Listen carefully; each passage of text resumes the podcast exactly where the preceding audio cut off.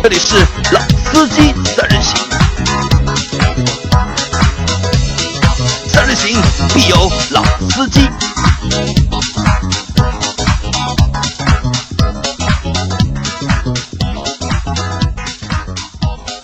Hello，大家好，欢迎收听《老司机三人行》，我是周老师。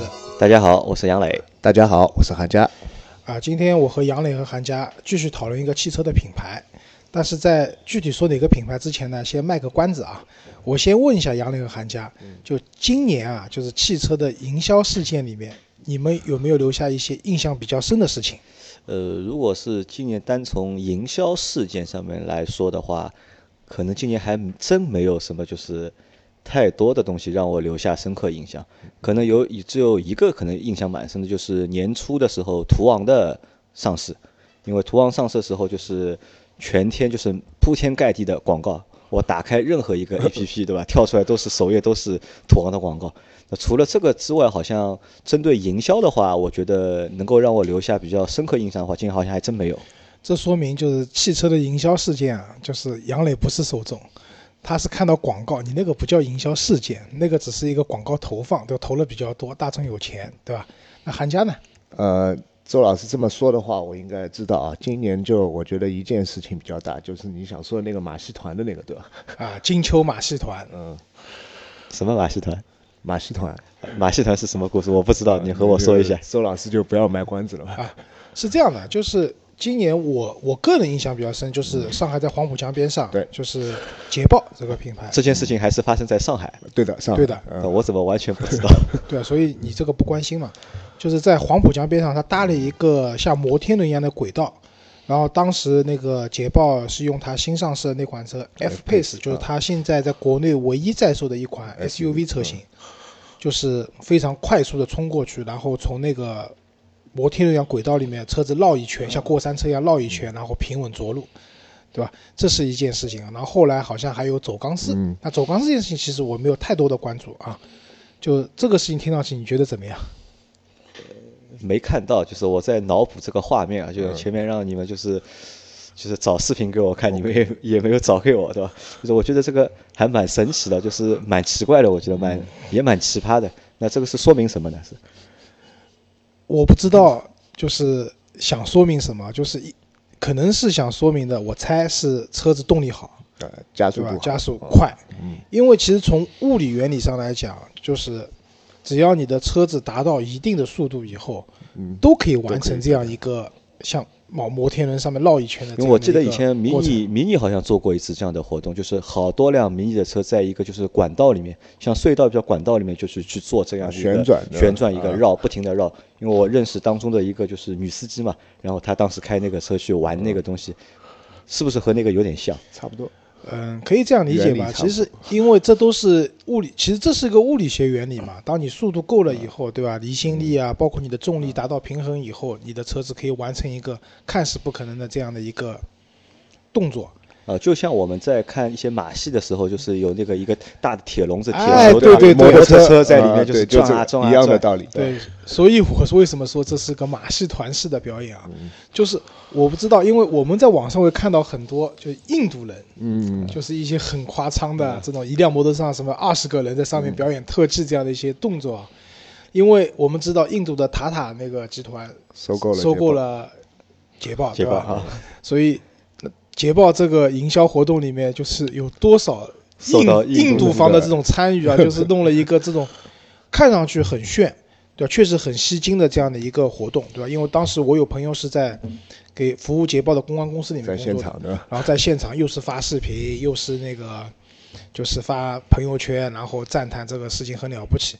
但是之后想想，我觉得这个营销好像不太适合捷豹，我感觉。嗯就打个比方讲，比如说我买一辆 F Pace，对吧？这个车也不便宜的，就是官方的报价五十多万到将近九十万这样一个区间，对吧？这个车开过去以后，如果你有天，比如说你在外面洗车，对吧？人家说，哎，这个车就是那个绕绕摩摩天轮的、走钢丝的，像马戏团一样的表演的这个车子，我想车主心里面未必是一个很自豪的这种感觉吧？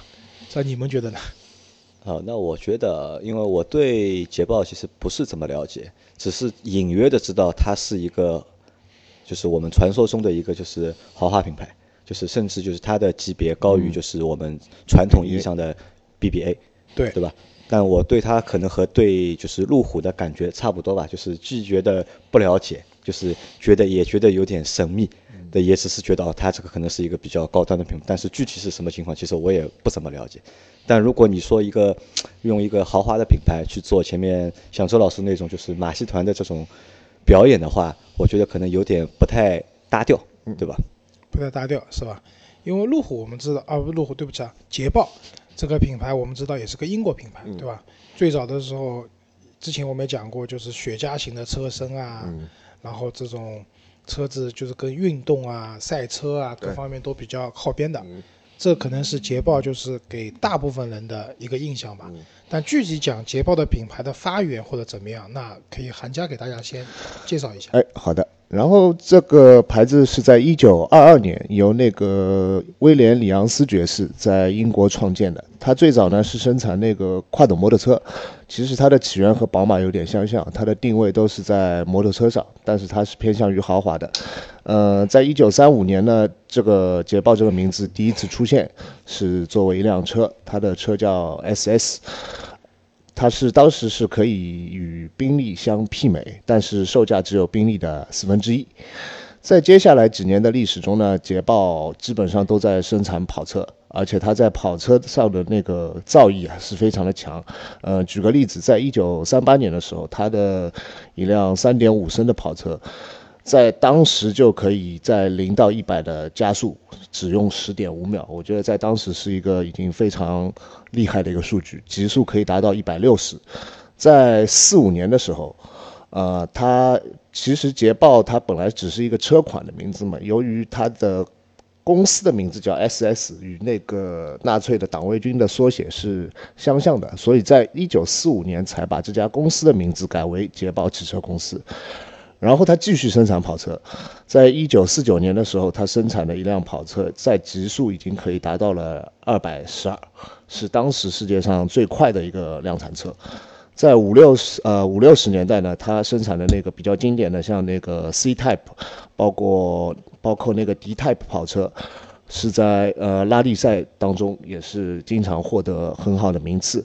呃，最近大家也可能看一部电影啊，就是那呃黄金圈叫《王牌特工二》嘛，里面主角的一个呃座驾就是一辆复古的那个 E-Type 跑车，其实那个车也是非常厉害，在当时的话，它零到一百的加速只要六点九秒，其实说现在很多量产车都达不到这样一个加速的效率。所以讲到这边的话，就大家知道一个普及一下，就是捷豹下面如果用 Type。作为结尾的车子的话，都是跑车，对吧？包括前面讲的 E Type、D Type，然后 S Type，对对吧？现在还有 F Type，对对吧？Type 都是跑车的意思啊。嗯。还有杨磊刚刚问过我一个问题嘛，就是他和路虎到到底是什么关系啊？因为我们都是捷豹、路虎，就是或者路虎、捷豹就一起会一起说嘛。这个是还是要拜福特。拜福特的功劳，因为在一九八九年那个福特先收购了捷豹，然后他在一九九四年收购了路虎，从那个宝马旗下收购了路虎，啊，然后他在二零零二年的时候，呃，他们把啊福特把捷豹和路虎合并成一个业务部门，所以这这在福特的时期他们已经是在一起了，然后再是整体被那个塔塔所收购，在零八年的时候。啊，所以路虎捷豹其实是有福特把他们合并起来，对吧？就像现在我们刚刚嗯所谈到的那个 F Type，它用的其实还是福特的发动机。啊，对，其实现在在售的那些捷豹的车子，包括路虎的车子，那款 2.0T 都和福特有说不清道不明的关系的。最早的时候二百四十匹马力，现在用的是二百五十匹马力的那个发动机，其实是一样的。嗯。然后，奇瑞，嗯。对吧？奇瑞是怎么样回事情？再跟大家讲一讲。呃，奇瑞就是在二零一二年的时候啊，奇瑞、捷豹、路虎这家公司正式成立。它现在是我们中国国内最大的一家，也是最高端的一家中英合资的一个企业。在之前的话，捷豹和路虎都是以经销商的方式在我们国内那个实行那个销售的。啊，这种情况其实蛮多的。就以前通用的那个时候，萨博还在的时候，其实萨博。对于通用来讲，通用是它在国内最大的经销商，嗯，而并不是一个品牌方。嗯，然后其实这种情况在一些进口的品牌其实蛮多的很。多的先以经销商的方式，以前好像叫什么世贸汽车嘛，最早是捷豹路虎那个，对的，因为经销嗯商做得好了，然后卖多了，然后才可能才会有钱去打造品牌嘛。对，奇瑞，然后现在和塔塔等于是合资嘛，它有部分的旗下的一些车型是在我们国内有企业来生产的。那其实捷豹从就是从生产汽车开始，就是定位于就是运动也不是豪华应该比较运豪华吧，对个性？它是宾利的售价的四分之一四分之一嗯，那可能就是它在做的伊始，就是把自己定位一个就是比较高级的一个产品，对吧？那可能也是让我们给它的一一个印象，捷豹是一个就是豪华品牌，可以这么理解吧？它确实是一个豪华，它确实是一个豪华啊，品牌对。，就杨磊总觉得有很国内有很多伪豪华品牌，啊，有阴谋论。呃，这倒也不至于，但是我觉得就是捷豹呢，它本身肯定是算一个豪华品牌的，甚至我们讲比 BBA 还略高那么一点点，嗯，对吧？这是从它从有这个品牌开始，或者说造第一部车开始，它打造的方向就是比如说跑车，对。吧？然后他在很多英国的电影里面啊，嗯都会有一些比较像《王牌特工》对吧？特工的专属座驾或者什么怎么样的这种情况，在零零七里面，他也是英国电影都会用这个车都会用还有很多电影里面的大反派，嗯。开捷豹的这个车也蛮多的，但这也是为什么你刚才跟我们讲，你觉得开捷豹的人。都不像好人，对吧？我觉得这个车的就不像一个。不具有就是像雪佛兰啊或者福特啊这种就是正面的那种形象，我觉得。啊，所以这个车感觉就是天生演反派的料，对吧？那我问个问题啊，就是因为我们之之前做过一期节目是路虎嘛，因为路虎有就是三个就是皇家的一个认证，对，那捷豹也作为一个英国品牌，它有没有拿到皇室的认证？没有，没有拿到过皇室的认证。对，但是我很久以前啊，就是那个时候上海的东方 CJ 去卖那个 XJL 那个车子，它放的宣传片就是英国女王什么出来了，卫队什么的，所以我觉得这个有点虚假宣传了啊，对对因为其实并没有嗯皇室的这些认证，因为像捷豹基本上不是定位在皇室用车，而是定位在它英国一个政府部门的一个行政用车行政用车。上啊，会比较多一点。然后呃，那我现在可以理解啊，就是它品牌意识就是是一个做高端车出身，但我有一个东西是一直不不了解的，因为我对这个品牌比较陌生嘛，就是对捷豹旗下那些车款啊，它的分类啊，这个我好像一直搞不清楚。因为比如说我们说到，如果我们说到 BBA 的话，可能就是宝马可能是一系、二系、三系、四系、五系、六系、七系，对吧？就是数字越大，车的级别越高。然后奥迪的话是按也是按数字嘛，A 一、A 三、A 四、A 五、A 六、A 七、A 八。那奔驰的话是以数就是英文字母嘛，对吧 S？A 级对吧 E？B 级、C 级对吧？E 级、S 级。但我对捷豹的它的那个好像我一直搞不清楚，你能和大家普及一下吗？那我来先说第一个吧，就是在一九六八年的时候，它先推出了一个系列，基本上这个系列也是我们国内最早能看到的一个系列，就是 XJ，它的最高端的一个呃行政级的一个系列，就是我们在也不是算小时候吧，就刚刚毕业那会儿，在路上可以看到一辆很长的墨绿色的这样一个啊看对墨绿色一定是墨绿色非常经典的一辆车。那个时候记得在香港广场上班的时候，楼下停车库就有一辆是当时的一个香港公司的老板一辆座驾，就是这辆墨绿色的 XJ，是相当经典的。它一直生产这个车款，就是一直生产到了。呃，二零零九年，然后现在也是有有这这个车的最新的一个改进款，就是在被塔塔收购以后，也是有这样一就这个 XJ 这个对它是车款最高现在还端在做，对吧？对你可以那它相当于是奔驰的 S 级级对或者尤其宝马的7系是它加长以后 XJL，嗯，对吧？说的 XJL 就当初啊，就是在国内也是有一个比较轰动的事情，什么就是它是卖的最贵的 2.0T 的发动机的车型。啊，我知道了，就是我们就吐槽那些就豪华品牌用两点零 T 的发，呃，就四缸的发动机，对吧？就是可能就从捷豹那辆车开始的。呃，理论上是这样的，对吧？就是的但是这个车就是在国内啊，可能有一批用户，但是它的销量是非常惨淡的。对的那尤其这那个车卖多少钱？现现在卖多少钱？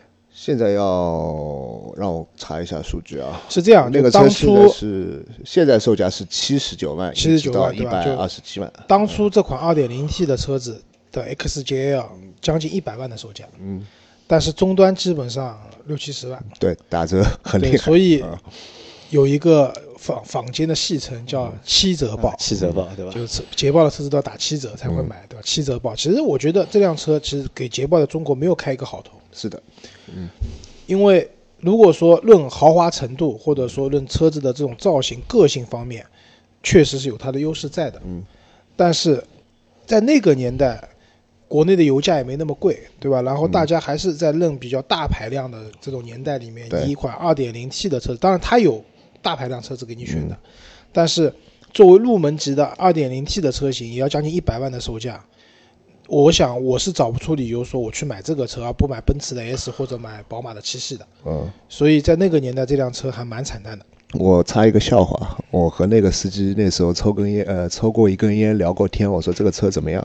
他说这个车不错，就是太长。现在上海基本上就那个时代的上海所造的地下停车场，他基本上拐个弯要打两把。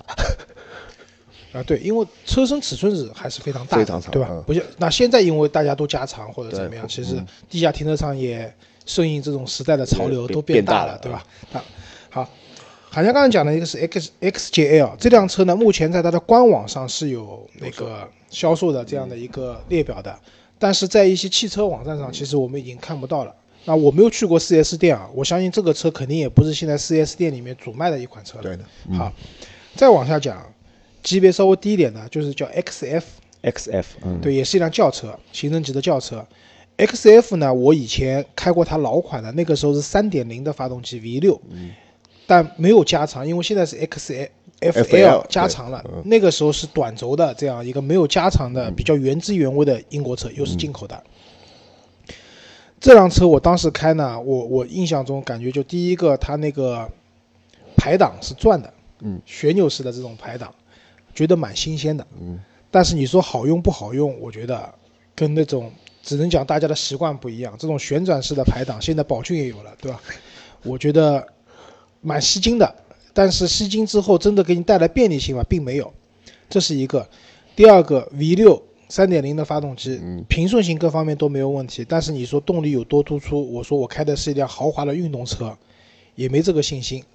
那还有一个原因，我就或者特点吧，也是这辆车当初在国内卖的不好的一个很重要的点，它的后排真的非常小。嗯因为我拿这辆车去外面去拍照啊或者怎么样的时候，我想坐在后排去给前前排拍照。我前排正常我的坐姿的情况下，后排可能杨磊这样的身材都挤不进去，那么所以真的很小这辆车。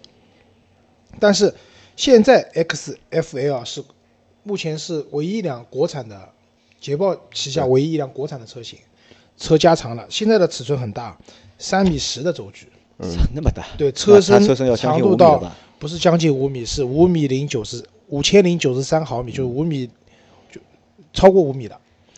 然后这辆车的话，现在它的所在的级别的话，应该就是我们奥迪 A 六啊、奔驰 E 啊、宝马五系，宝马五系这样一个级别，那它现在的一个售价区间是在什么情况？三十八万八到六十八万八，因为它是国产的嘛，打折八万，啊，打折八万啊，打折八万，就是官方定价三十八万八到六十八万八，呃，这个价格区间的话，因为是国产车型，所以还比较合理。然后打完折以后，我还是在路上没有看到这辆车。那这个车的销量怎么样？呃销量售价上看还不贵嘛，蛮蛮销量不是很好，因为呃，我有一个朋友是这辆车的车主，他也一直去参加上海地区的这个车友会，基本上他办一个车友会，基本上上海开这个车的人基本上全能到。然后他们就在吐槽一件事情，这个车的品质不是很稳定。品质不稳定。对，就是说经常在三个月修好啊，然后又有很多小毛病，就不会致命的小毛病，但这个毛病一直在出，你一直要修。挺烦人的对的事情，嗯对吧？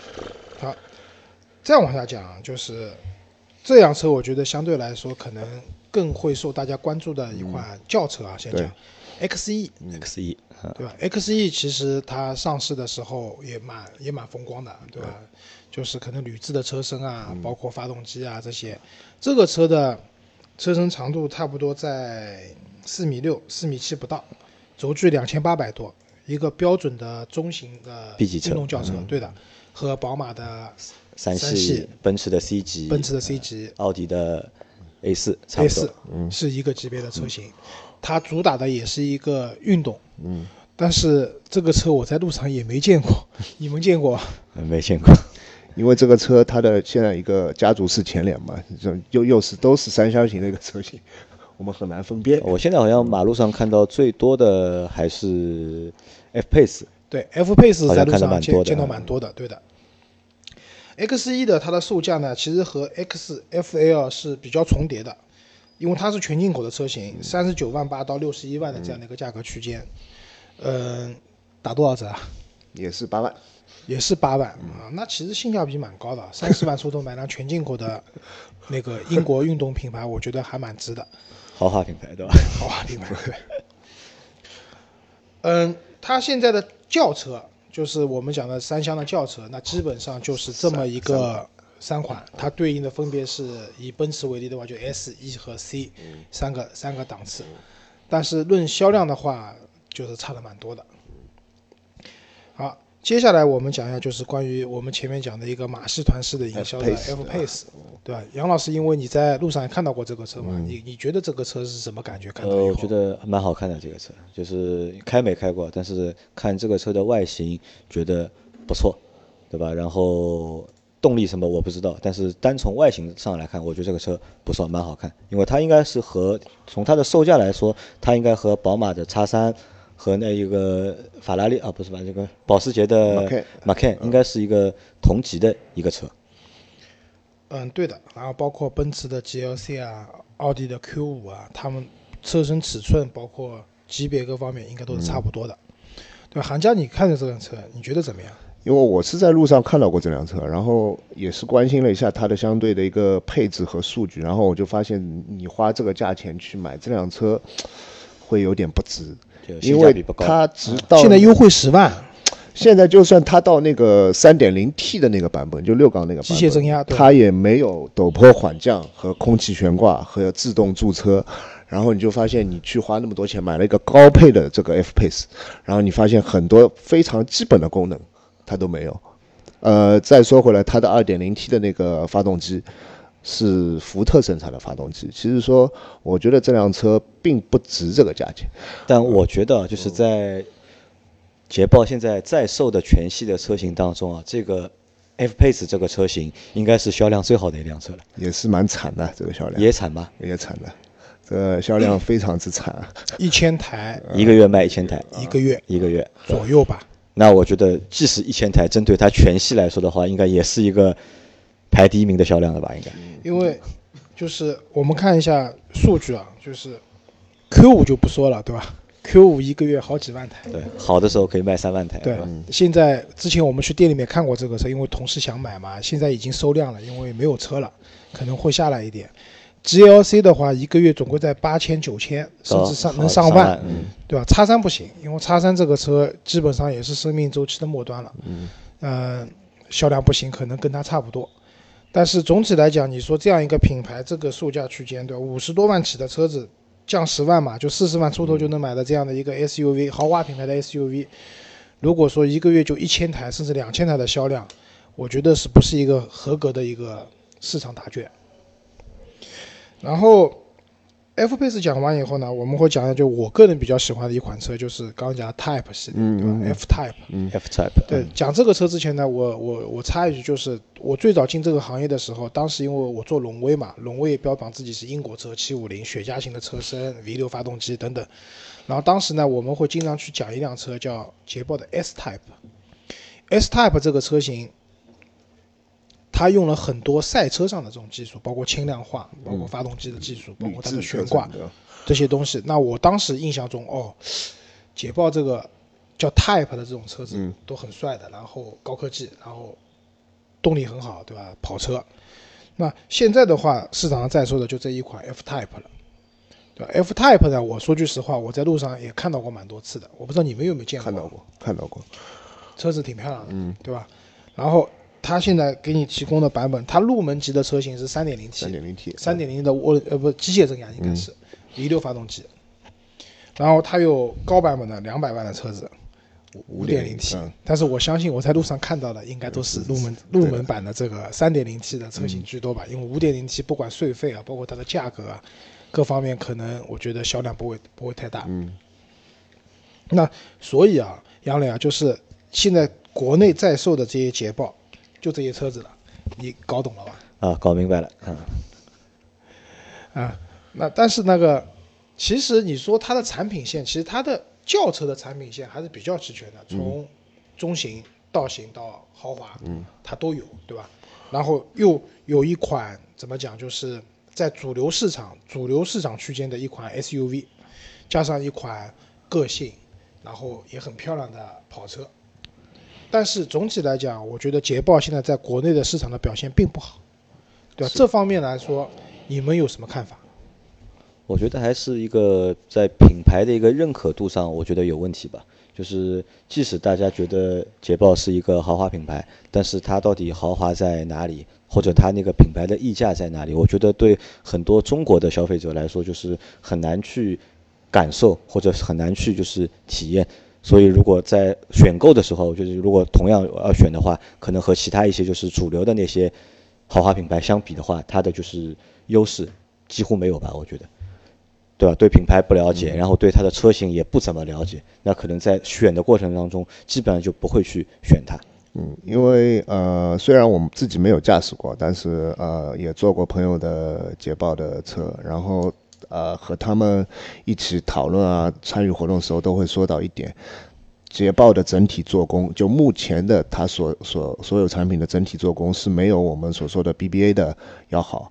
它在一个车辆的品质和一个车辆的一个稳定性上是存在一些小问题的啊。我觉得这是个品控的问题，就真的用料或者说工艺上未必差的，对吧？毕竟也是个那么好的牌子，但是质量的稳定度、品控方面可能做的不是特别的好。但这个问题我觉得倒还不是一个主要的问题啊，而且这个问题是现在已经可以解决了，因为从呃那个路虎和路虎和就是那个奇瑞合资之后啊。就是出的那个发现神行啊，就发现神行这款车，就这款车被就是路虎集团内部评为就是全球就是生产线上面就是质量最好的最好的一条生产线，就是因为它他们把最新的生产线投在了就是中国嘛，这就所以我相信后面出的那些产品啊，这些小问题啊，我觉得可以得到改善。这就证明一个事情是什么？就是不要觉得进口车一定比国产车质量好，未必的。在英国什么伯明翰工厂造的车子，那些工人喝的下午茶帮你装的车，质量会好吗应？该是喝的酒对吧？不是喝的下午茶。对，那我觉得啊，就是首先捷豹和路虎这两个品牌合在一起讲的话，也蛮颠沛流离的，对吧？嗯其实英国现在的品牌都不行了，都基本上都卖掉了。对，都卖掉了，都卖掉了啊包括宾利也卖掉了，嗯都卖掉了。我觉得英国人不适合造车的，嗯英国人喝个下午茶就可以了。他的这些车子品牌颠沛流离以后，然后又是福特，那福特我觉得还好说，也是大厂，对吧？再卖到印度去，嗯，就我当时有个朋友就跟我讲，我绝对不会买个印度阿三啊，不能这样讲，就是 印度同胞那个就是那个品牌的车子，对吧？